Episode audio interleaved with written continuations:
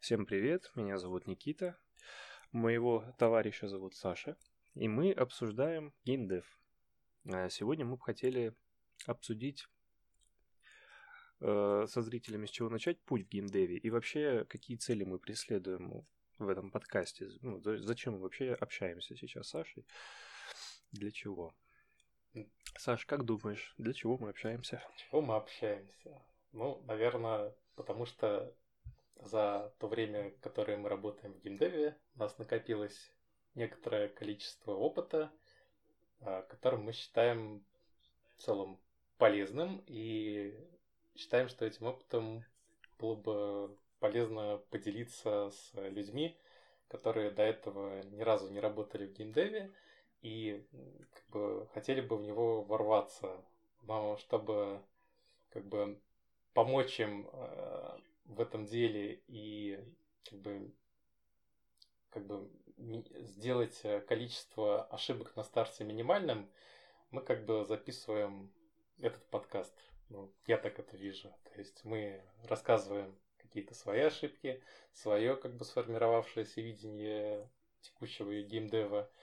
И как бы человек, который нас слушает, который ни разу не был как бы связан с геймдевом, не работал, он может для себя какие-то полезные вещи подчеркнуть. Но как бы в то же время, возможно, этот подкаст может быть интересен и нашим коллегам, а, которые как бы уже некоторое время работают в геймдеве, которые могут для себя какие-то полезные вещи тоже вынести из него, может быть, альтернативное мнение на определенные вещи, касающиеся разработки игр. Но вот я как-то так вижу, наверное, два ключевых наших направления как бы целей нашего подкаста. Что ты думаешь? Ну, в целом, в целом они сводятся вот к одной цели именно, что обучение, она какая-то такая образовательная вещь, и я еще считаю, что когда ты пытаешься кому-то что-то объяснить, ты еще и сам отлично себе это объясняешь, тему разжевываешь, и бывает очень полезно э, что-то рассказывать кому-то. Э, для мозга это точно полезно. Ну, да, я согласен. Это отличный способ систематизировать собственный опыт, э, как бы все в голове разложить по полочкам, проговорить и какие-то важные для себя вопросы, в том числе закрыть путем рассуждения. Да, согласен. И тогда ко второй теме, я думаю, можно перейти. Да. С чего начать свой путь в геймдеве? Вот, наверное, сколько уже, много лет назад, э, этот вопрос меня сильно волновал. Э, а именно в том формате, вот э, хочу делать игрушки, вот я решил. С чего начать, с чего проще начать, с чего круче начать, может, можно по-разному начать. Вот если бы была такая информация, было бы здорово в то время. И вот, наверное, стоит как-то закрыть этот пробел знаний в интернете. Как думаешь, с чего начать лучше всего? Ну, я так попробую взять средний портрет э, человека, который решил ворваться в геймдев. Э, обычно это либо люди, которые вчера закончили школу и думают о своей дальнейшей судьбе, либо люди, которые где-то уже поработали, успели э, как бы подвыгореть и сменить свою профессию на, как бы, разработ... на разработчика игр. Вот, э, мне кажется, в целом пути таких людей будут плюс-минус похожи, разве что во втором случае человек будет более опытным, уже какой-то, да, иметь бэкграунд э, в плане понимать, как устроены рабочие процессы зачастую, особенно если он работал в IT, ему там будет проще перейти в, в геймдев, да, но как бы стоит э, понимать, э, какими навыками текущими техническими я обладаю, да, и достаточно ли мне их, чтобы куда-то устроиться, потому что путей может быть множество. Во-первых, э, если такие общие пути разделить, то, наверное, всегда есть карьерный путь, когда я иду в какую-то крупную компанию или там в небольшую. А есть второй путь, полностью противоположный ему, когда я становлюсь таким инди-разработчиком и свободное, да, от работы время, как бы делаю свою игру мечты. Ну и какой-то третий такой компромиссный путь. Я разработчик, который решил свою компанию основать. Вот, э, допустим, э, на мой взгляд, самый простой способ э, ворваться в геймдев – это начать вообще начать что-то делать, какие-то игры, да, то есть выбрать всегда сначала лучше путь Индии, то есть скачать любой какой-то движок, да, который, в котором несложно поковыряться, разобраться. Но у нас это обычно Unity, хотя Unreal сейчас как бы порог входа за, заметно понизил для новых разработчиков. Просто потыкаться, понять, как устроена как бы разработка игр с технической точки зрения. И уже дальше для себя как бы вот э, обозначить более четко э, свои цели э, в геймдеве, чего хочется. Хочется как бы делать свои игры, или хочется делать игры вообще, либо хочется как бы заниматься чем-то определенным, да, в разработке игр, потому что как бы а может, вообще не хочется игры. А может быть, да, вообще после этого игры делать не захочется, и на этом вопрос закрыть. То есть стоит для начала что-то попробовать сделать на, на энтузиазме, потому что если не понравится делать на энтузиазме, скорее всего, не понравится делать и за деньги. А, вот. И если как бы понравилось, нужно понять, что тебе понравилось. Э, то есть тебе понравилось больше там арт делать, да, там рисовать его, либо моделить. Тебе понравилось больше работать с кодом игры, либо тебе понравилось больше придумывать игру, либо тебе как бы больше нравится какая-то вот э, вещь, связанная с продвижением игры среди аудитории. То есть вот на, все, на все эти задачи найдется обычно в геймдеве Э, свой специалист, э, который будет э, заниматься вот отдельными вопросами.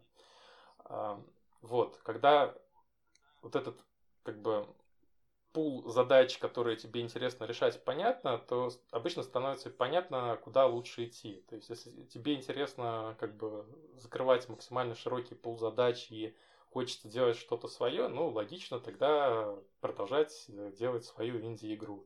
Если тебе хочется как бы вот именно ощутить э, себя как бы частью крупного какого-то процесса, да, где ты один из разработчиков, как бы командную работу, то, видимо, твой путь все-таки это искать компанию, в которой как бы тебя возьмут в качестве специалиста, которым ты хочешь быть. То есть ты уже себе там дальше какой-то роудмэп рисуешь, э, рост этого, как бы своего роста как специалиста, да, вот в этой определенной сфере. И как бы последствия вот этих вот э, выбора этого пути тоже будут разные, потому что, по сути, это как бы пути, которые обычно потом редко пересекаются между собой. Обычно инди-разработчику потом тяжело как бы перейти в карьерный путь, если он не показал какого-то сильного успеха. Но в то же время как бы э, человеку, который э, изначально прошел вот какой-то карьерный путь, ему уже будет чуть проще, например, э, перейти в инди-разработку, делать какие-то свои игры. То есть вот э, тоже есть такие нюансики. То есть вот мой совет, э, наверное, исходя из как бы моих только что сделанных рассуждений, что я бы попробовал сначала, как я уже говорил, какую-то небольшую свою игру сделать. Не обязательно это должен быть законченный продукт, просто можно потыкаться в редакторе, можно по туториалам сделать.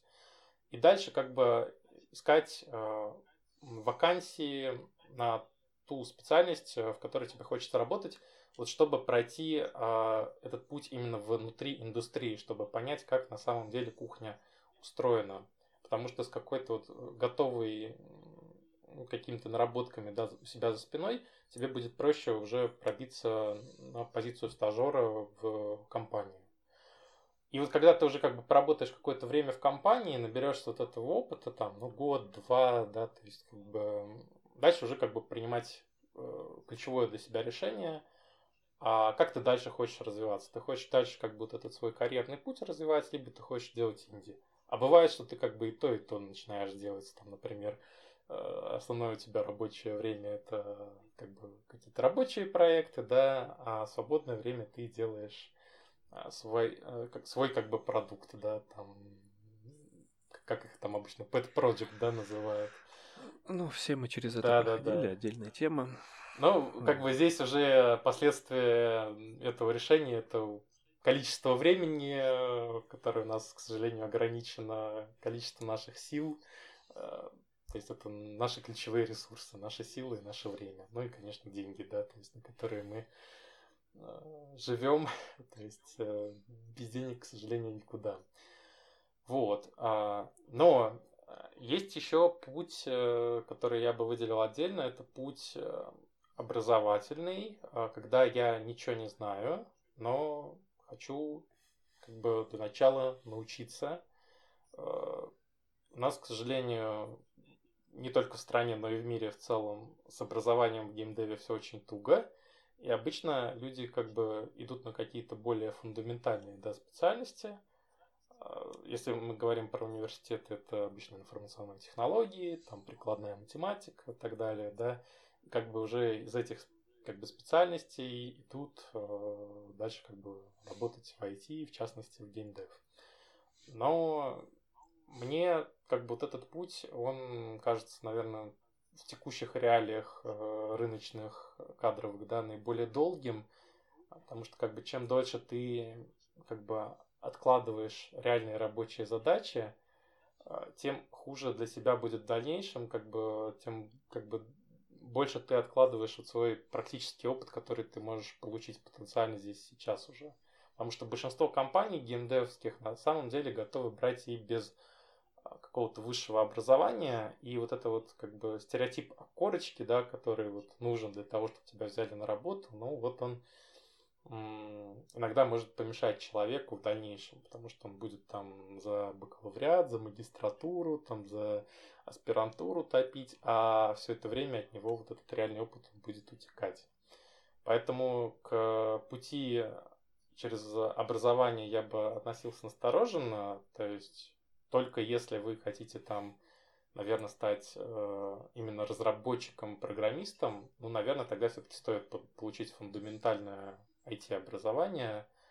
Но если ваша цель, например, это какая-то другая специальность, как бы не связанная с программированием, и вы как бы не хотите заниматься, да, там, как бы э, программированием игр, то я бы как бы не рекомендовал сейчас какую-то выш, вышку получать, э, именно связанную с геймдев специальностью. На мой взгляд, то есть образование стоит получать э, фундаментальное и уже во время его получения идти искать работу там на втором, на третьем курсе как можно раньше. Вот. Ну, я, наверное, такие ключевые пути обозначил. Э, что ты думаешь? Я в целом согласен с твоим обозначением путей, но есть у меня некоторые оговорки. Вот, э, например, инди-путь. Это, конечно, такая отдельная сложная тема, но постараюсь в двух словах свою позицию озвучить. Э, это очень тяжелый путь, на мой взгляд. То есть, конечно, проще всегда найти работу и работать, выполнять какие-то прикладные задачи, особенно если у тебя нет опыта. За тебя кто-то решил, что делать, и ты это делаешь. Это очень хорошо, очень удобно, здорово учиться на этом. Но когда ты идешь, получается, в такой инди-путь, ты себе, мне кажется, усложняешь немножко жизнь, усложняешь процесс набора профессиональных навыков. То есть ты начинаешь решать уже другие задачи вообще из смежных областей. Кстати, я еще хотел поговорить о том, какие области есть в геймдеве работы. Ну, мы сейчас к этому перейдем. Да. Вот, ты начинаешь выполнять много-много параллельной работы. Попробовать ее, да, нужно. Вот когда ты именно начинаешь свой путь, открыть какой-нибудь движок и что-то на нем сделать, пощупать различные сферы деятельности в этом движке, там нарисовать картинку, что-то запрограммировать, что-то придумать. Вот это классно попробовать и понять, нравится оно тебе или нет на таком уровне, а дальше уже развиваться более уже в, в определенной специальности. Вот когда ты прям инди-инди сидишь и делаешь, и за твоей спиной нету никакого опыта, это прям, мне кажется, очень очень сложно. И очень низкая вероятность, что что-то хорошее из этого получится. Скорее всего, потратишь время. И вряд ли с пользой, потому что будешь изобретать велосипед, и потом будет тяжело, как ты говорил, устроиться в компанию из Индии. Вот прямо из голого Индии устроиться в какую-то компанию. Вот. Это во-первых. А во-вторых, по поводу корочек и техни... ну и, и вот про техническое образование речь шла, коли я технарь. Вот. Могу пояснить. Корочки нужны. Вот. Для... Э, тоже сильно удивился, но оказывается, они действительно нужны. Э, очень много работодателей смотрит на то, есть у тебя техническое, именно техническое образование, вообще любое, или его нет. Э, то есть им важно, чтобы человек знал какую-то базу математики и смежных областей технических, хорошо векторную знал алгебру, то есть ориентировался в 3D-пространстве и была какая-то гарантия каких-то имения каких-то начальных знаний. Вот. Э, Чтобы не тратить свое время, работодатели активно на это смотрят и, я считаю, обоснованно. То есть все-таки корочка какая-то нужна для технической специальности, вот программирование, например. Так что в целом не так уж и зря можно потратить 4 года своей жизни для получения бакалавриата, вот, допустим, там по какой-нибудь математике, чтобы стать прогером. Вот это вот может быть полезно. Но, конечно, если ты человек, который перегорел на какой-то прошлой работе и решил ворваться в геймдев, с двух ног запрыгивать э, на бакалавриат это будет тяжело. И еще не факт, что вообще понравится это все дело. Многие идут в IT, при этом ну, просто ради какой-то материальной выгоды здесь и сейчас, а не потому, что им это как-то импонирует, нравится, и они как-то с компом на «ты». Я хотел вот. тебя немножко дополнить по поводу математического образования. На мой взгляд, э, фундаментальное математическое образование вообще нужно сделать обязательным для всех. Э, без обсуждений просто, да, точно лишним не будет. И я просто хотел сказать к тому, что ну, в целом это уже как бы распространенная практика, когда человек там на втором-третьем курсе уже начинает как бы где-то подрабатывать. И вот как бы если у вас цель э, как бы начать работать э, в геймдеве, то не нужно ждать получения диплома. Нужно уже как можно раньше, даже если вы как бы еще на первых курсах где-то, начать искать работу, если ваша как бы учебная программа это позволяет, конечно же. Потому что, понятное дело, что не у всех это есть возможность еще, но не стоит как бы ждать вот этого вот именно диплома, что именно как только я его получу, меня все возьмут на работу. Согласен. Когда ты получишь диплом, ты все равно будешь никому не нужен. Это определенно точно. И я просто хотел Спасение... да, добавить, ага. что сейчас вот распространена вот эта тема гуманитарного образования в геймдеве, очень такая популярная. Вот, на мой взгляд, такие вещи вот все-таки вестись не стоит. И если уж вам очень хочется получить образование, лучше пойти всегда именно техническое получить, даже если ваше будущее как бы сфера деятельности, она будет связана с какими-то более такими с менее техническими задачами, да, с более такими а, гуманитарными, то вот этот технический склад ума, он как бы точно лишним не будет. В геймдеве уж точно. А вещи гуманитарные, они всегда обычно очень субъективные, всегда оспариваемые, и если вы где-то получите там определенное какое-то вот именно а, образование с гуманитарным уклоном, то оно может еще не везде, не везде котироваться.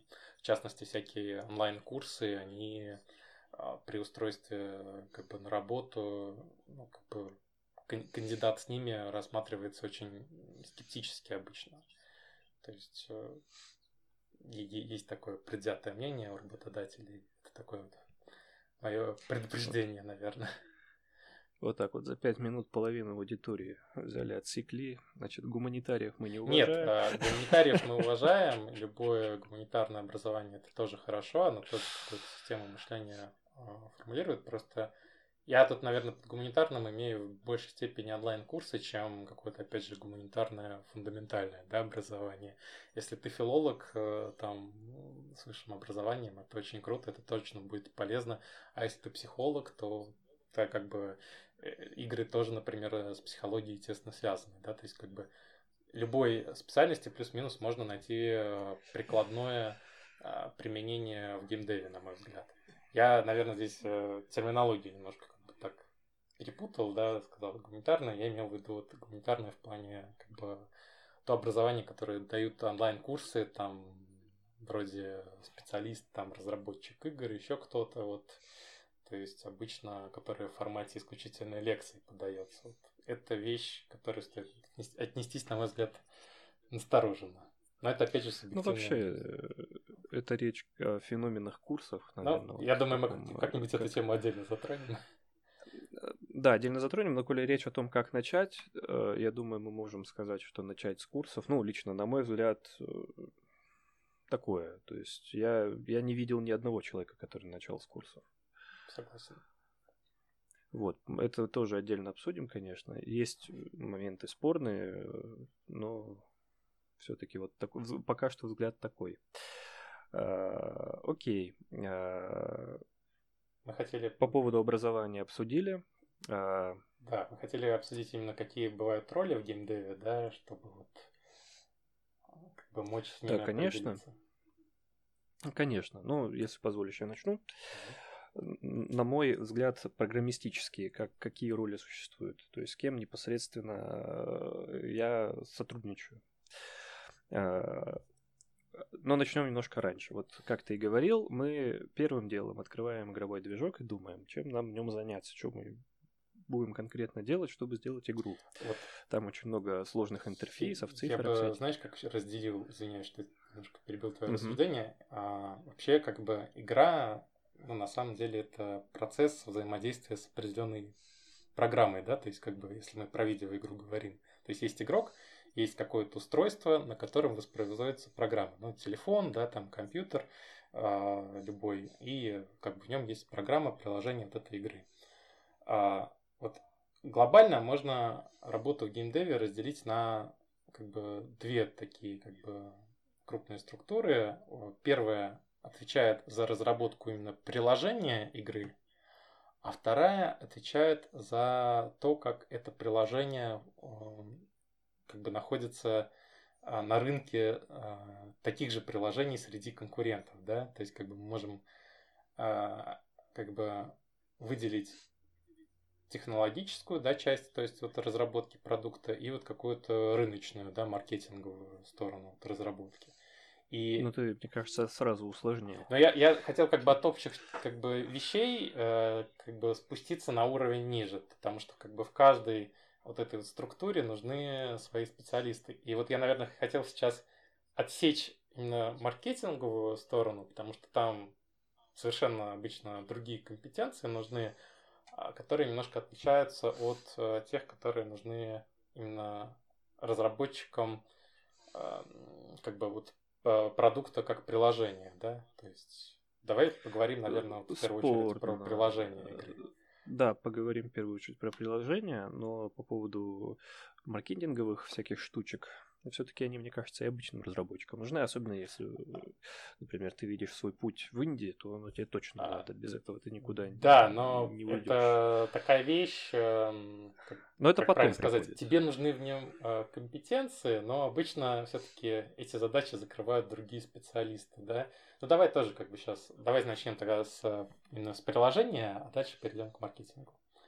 Да, окей. В общем, э, мы открыли движок, и мы видим очень страшную картину. Мы потратили какое-то время на то, чтобы эту картину как-то структуризировать в голове, понять, как пользоваться программой. Да, вот э, если человек никогда не работал с движком игровым, наверное, ближайший пример чего-то такого это какой-нибудь Photoshop. Э, я думаю, многие его открывали, пугались, закрывали. Я точно так делал. Кстати, не так пугался игрового движка, как фотошопа. Но Э, в конечном итоге ты осознаешь, что это за программа, как примерно ей пользоваться. Есть множество всяких э, туториалов, уроков. Э, Все очень классно, особенно, особенно в Unity и во всяких движках еще типа, может быть, Godot. Там появляются всякие тоже много курсов обучающих. А с Unreal чуть посложнее, но тоже есть какую информацию подчеркнуть. Но не суть.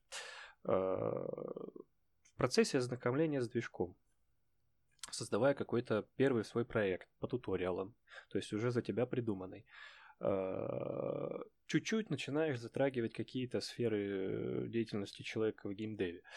А, где-то надо арт взять, где-то надо его найти, то есть вот, допустим, там в туториале сказано, найдите картинку, ставьте ее, там что-то такое, ты уже начинаешь этим заниматься, искать картинку. Приводить что-то как-то к единому стилю криво-косо, писать свой первый, по-любому некрасивый код, Э, и потихоньку вот затрагиваешь все эти сферы. Но все-таки это в общих чертах, то, что ты видишь в движке. А потом постепенно осознаешь, насколько этот мир э, глубокий. Оказывается, что искать картинки это целая профессия. И нужно тратить на это много времени. И не только искать, рисовать их – это следующий этап. Рисовать картинки – это еще это ужас какой-то, что надо рисовать. А, а потом 3D-модели нужно делать. А это, значит, отдельные всякие программы, это отдельные навыки, отдельные скиллы. А, а ты пытаешься еще научиться программировать или, например, там, придумывать игры, а тебе еще надо вот это уметь делать, то пятое, десятое, чтобы сделать полноценную игру. То есть постепенно разбираясь в движке, все больше и больше, пытаясь создать какой-то проект, он обязательно не получится вначале. А, открывается мир вот этих вот профессий в геймдеве. Ну вот я выделяю из них, наверное, три основных каких-то таких постулатных. Они делятся еще э, в себе э, на отдельные субпрофессии. Ну вот я так себе их выделяю. Программирование, программист, э, художник и геймдизайнер. Вот основных три направления твоего развития при создании игры. Как думаешь, Саш, ты согласен? А вот специалистов, которые отвечают за звуковое сопровождение, каким их можно отнести? Мне кажется, это такая субпрофессия, либо, связ... ну, либо связанная с, гейм... с геймдизайнером, либо с художником, да, там э, по-разному. Да, давай тогда художники скажем, не геймдизайнер, а дизайнер в целом потому что там от дизайнера можно сказать, есть UI-дизайнер, можно сказать, есть саунд-дизайнер, можно сказать, есть гейм-дизайнер. Можно ну, так вынести? Можно, но можно тогда еще и художников с дизайнерами объединить. Но я вот не уверен. Ну... Мне кажется, что все-таки есть гейм-дизайнеры, люди, которые вот именно на игру смотрят больше как игрок. Есть художники, которые смотрят с художественной точки зрения, и есть программисты, которые смотрят с технической точки зрения. Вот мне кажется Но так. Геймдизайнеры не всегда смотрят на игру как игрок, к слову говоря. Они думают ну, о том, как тогда он расскажи. взаимодействует. Да, но как бы я в целом согласен с этим делением, но я бы, как уже говорил, я бы вот как бы обозначил, да, есть разработчики э, игры, то есть это люди, которые занимаются программированием э, всей логики, созданием игровых механик, то есть э, соединением всех э, как бы, сущностей элементов в единое целое э, в техническом плане. Есть э, специалисты, которые отвечают за визуальную часть э, игры, да, художники, назовем их так в общем смысле. И есть дизайнеры, все-таки я здесь именно склоняюсь к тому, что есть именно дизайнеры, и дизайнеры, они как бы там уже дальше дробятся на UI-щиков, люди, которые отвечают за интерфейс, а есть саунд-дизайнеры, есть гейм-дизайнеры, и, наверное, еще есть какие-то дизайнеры, которых я сходу только не вспомню.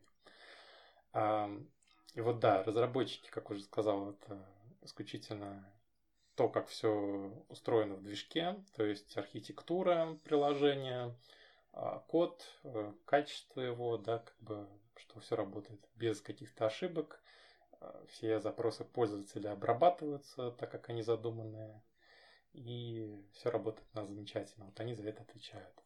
Есть э, как бы художники, которые отвечают именно за визуальную часть, то есть здесь уже идет дробление на 2D-шников, 3D-шников, да, крупно так, а, если сказать. А, и 2D-шники, они могут в том числе отрисовывать UI а, иногда, да, там иконки всякие, то есть элементы для интерфейса, могут рисовать спрайты, могут как бы что они еще могут? Могут э, какие-то промо-арты рисовать для игры, могут концепт-арты рисовать для как бы создания вот общего да, визуального видения. И в целом как бы э, глобально эта сфера отвечает за общий art direction игры, да, за визуальное представление. И есть дизайнеры, которые отвечают э, за опыт взаимодействия пользователя с приложением. То есть можно выделить здесь, как я уже говорил, UI-щиков. И UI-щик, ну как бы UI, UX, да, как сейчас принято говорить, то есть User Interface и User Experience, э, если так расшифровывать. То есть человек, который отвечает за опыт а, взаимодействия пользователя с интерфейсами игры. А, и здесь именно вот в первую очередь как бы идет вот этот э, user experience, наверное, на первом плане, да, что каждая кнопочка, каждая функция ее, как бы каждый сценарий поведения пользователя во взаимодействии с этими интерфейсами, он как бы работает так, как задумано, выполняет э, нужные цели, да, которые мы там придумали а, для игры. То есть, э, что все считывается понятно, каждый элемент. Вот. И здесь уже как бы происходит это смежное взаимодействие UI-щика иногда и 2D-шника, когда UI-щику нужно, чтобы 2D-шник там какие-то иконки, например, отрисовал для чего-то. Вот, вот я, я это так вижу. А ну, может, есть... может быть, целиком окно перерисовал. А, ну, как бы UI-щик, он как бы из этих элементов уже собирает единые, да, как бы вот тоже э, интерфейс какой-то, вот, который будет именно запросом UX отвечать. А есть э, саунд-дизайнер, да, который вот именно за как бы звуковую как бы часть да, игры отвечает. И есть геймдизайнер, который отвечает именно за опыт э, взаимодействия пользователя с геймплейной частью игры, как обычно это принято. И над всеми вот этими как бы направлениями обычно стоит продюсер, который отвечает за общее видение игры. Потому что как бы если у тебя как бы есть куча специалистов, а, которые каждый за свою какую-то сферу отвечает, то тебе всегда нужен человек, который будет э, держать в голове вот это вот общее видение того продукта, который вы разрабатываете. И продюсер, он как раз это человек, который в то же время снабжает команду всеми необходимыми специалистами, да, их как бы находит там на рынке вакансий, подбирает нужных а, как бы специалистов в команду, закрывает э, те позиции, которые нужно закрыть. Э, и э, как бы формирует э, цели как бы вот этого продукта. Иногда от как бы вот этой продюсерской, да, как бы роли бывают тоже ответвления, бывают э, роли вот именно что продукт овнер человек, который именно за связь команды с внешним миром отвечает, да, то есть как бы вот есть продукт, а есть как бы вот э, его аудитория. И чтобы вот как бы продукт этим целям соответствовал, вот это вот как бы уже задача там продуктовнера. Иногда она смешивается с ролью геймдизайнера, а, особенно это актуально в небольших командах. А, и а, кто у нас там еще есть? Ну, наверное, мы такие ключевые роли обозначили, да. И... Project менеджер я бы еще выделил. А, ну, конечно, Project менеджер это, собственно, человек, который отвечает за коммуникацию специалистов внутри команды, чтобы как бы тебе не приходилось задумываться о том, как у вас организованы рабочие процессы, как бы вот э, всегда есть э, project менеджер. А идеально, если это отдельный специалист, а не человек, который берет э, на себя его функции, как бы смешивая с какими-то другими. А, но мы еще как бы, извиняюсь, не выделили еще такое направление, как QA, да, то есть... Угу, да все про него забывают. Да, то есть это, хотя это достаточно распространенная тема в более крупных компаниях, а в небольших обычно эту функцию на себя берет либо геймдизайнер, либо как раз проект менеджер, если мы говорим про совсем маленькие команды и совсем простые игры. А как бы в крупных это обычно отдельный отдел, который отвечает, э, ну ты, наверное, лучше мне расскажешь, за что он отвечает, потому что ты как бы больше разработчик. У меня пропала связь, извиняюсь. А, лучше расскажу я, ты имел в виду? Да, да, я хотел сказать, что ты лучше, наверное, мне расскажешь, за что отвечает QA. Uh, да, ну QA э, отвечает за состояние продукта, за отсутствие в нем каких-либо проблем. Э, это могут быть как и технические проблемы, там обычные баги или что-то еще, там, так и более такие философские, как несоответствие с ТЗ. Uh, то есть в целом э, часто qa проверяют, что задача сделана так, как она вот была придумана. То есть, э, конечно, есть еще последний фильтр в виде автора задачи, он должен проверить, что все так, как он и хотел. Но и как бы QA этим тоже занимаются. Да, да, да. Ну, в общем, э, существует как э, Саша рассказал, огромное количество разветвлений э, профессий. Там еще можно миллион внутри придумать. Там саунд-дизайн может разделиться еще на несколько. Там, э, Композитор еще можно, да, отдельно быть, который музыку да. писать.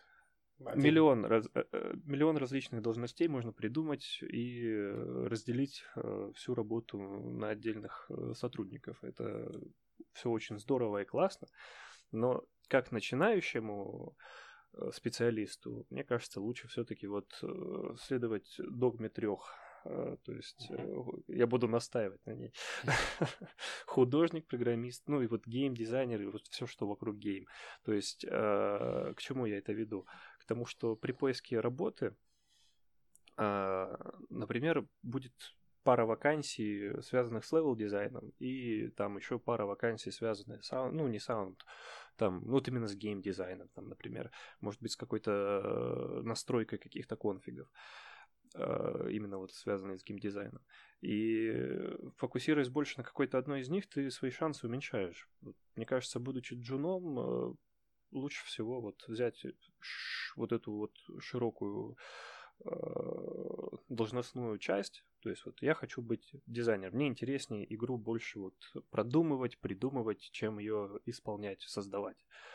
А, в таком случае, мне кажется, вот стоит взять этот сегмент, в нем чуть-чуть пошарить, и потом уже в процессе своей карьеры уже точно решить. И потом еще, может, еще раз сменить направление, э, но уже вот будучи в этой определенной среде. Или вот программистом. Э, будучи программистом, э, тоже есть миллион различных должностей, миллион различных функций, которые может выполнять программист. Для начала просто стать программистом было бы уже здорово, то есть э, какую-то базу получить, выучить ее, научиться программировать как-то более-менее нормально, а уже потом э, плавать из какой-то среды в среду, э, из какой-то узкой задачи в другую узкую задачу и повышать свои скиллы в этих областях.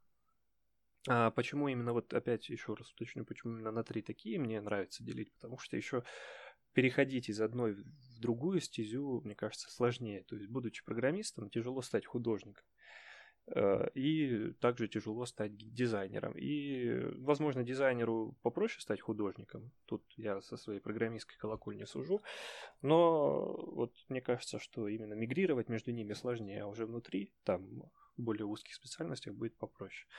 То есть для начала я бы, будучи, опять же, начинающим разработчиком определился, чем я хочу вот заниматься из этих трех частей.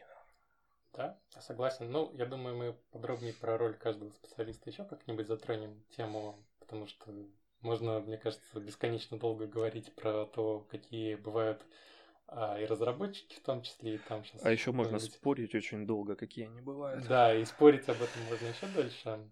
А, но у нас, как бы, наверное, цель э, на сегодня была именно осветить основные направления и подводя какие-то выводы, как войти как бы в геймдев и выбрать свой путь, ну, можно как бы обозначить следующие вещи. Вот точно было бы полезно получить а, высшее техническое или гуманитарное образование какого-нибудь э, фундаментального да, направления, либо прикладного, э, и как можно раньше начать э, искать работу.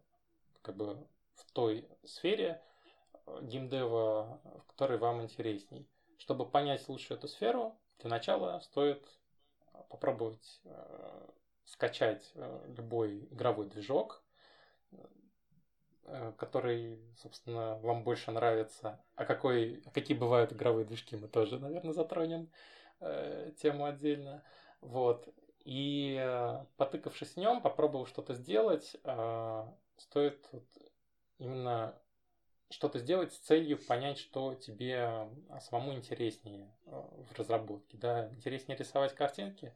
Окей, э, иди как бы направление художника. Интересней э, придумывать какие-то вещи, да, но неинтересно работать с технической частью, иди там направление ген, геймдизайна, дизайна интересно как бы именно копаться в архитектуре, да, как бы приложения в коде, иди как бы работать, э, собственно, разработчиком. Но точно всегда стоит сначала что-то поделать самому, а потом э, максимально как бы скоро искать э, первую какую-то работу в компании, именно чтобы влиться в, во всю эту как бы движуху, да, как ты уже сказал, ощутить как бы реальные рабочие процессы, понять, как они устроены, понять, как устроена в целом разработка игр именно на чужом опыте, не пытаясь как бы сильно как бы идти по пути Индии. При этом как бы никто не запрещает делать там да, свои игры. Желании, Добавлю быстро пару копеек. Э, Все-таки порог входа еще тоже надо обратить внимание, они слишком низкий. То есть вот э, открыв движок, что-то там быстро поразбиравшись, э, так просто быстро работу не найдешь. То есть действительно надо посидеть, посильнее поизучать ту сферу, в которой ты хочешь работать. Очень многие сейчас ставят планку в год опыта работы в какой-нибудь сфере для джуна, то есть начинающего специалиста. Где этот год найти, это тоже такая отдельная тема. Но, в общем, э, можно засчитать э, этим годом какие-то вот стартовые проекты, какое-то портфолио. Вот, то есть э, создание портфолио тоже очень важно.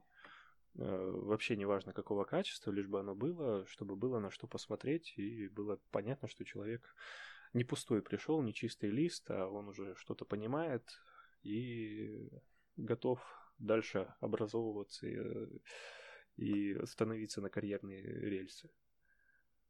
Вот так вот. Да? Ну, я думаю, на сегодня можно заканчивать. Можем попрощаться, наверное. Да, в общем, было очень приятно пообщаться. Надеюсь, слушателям будет приятно очень нас слушать. Всем спасибо за внимание. Пока-пока. Пока-пока.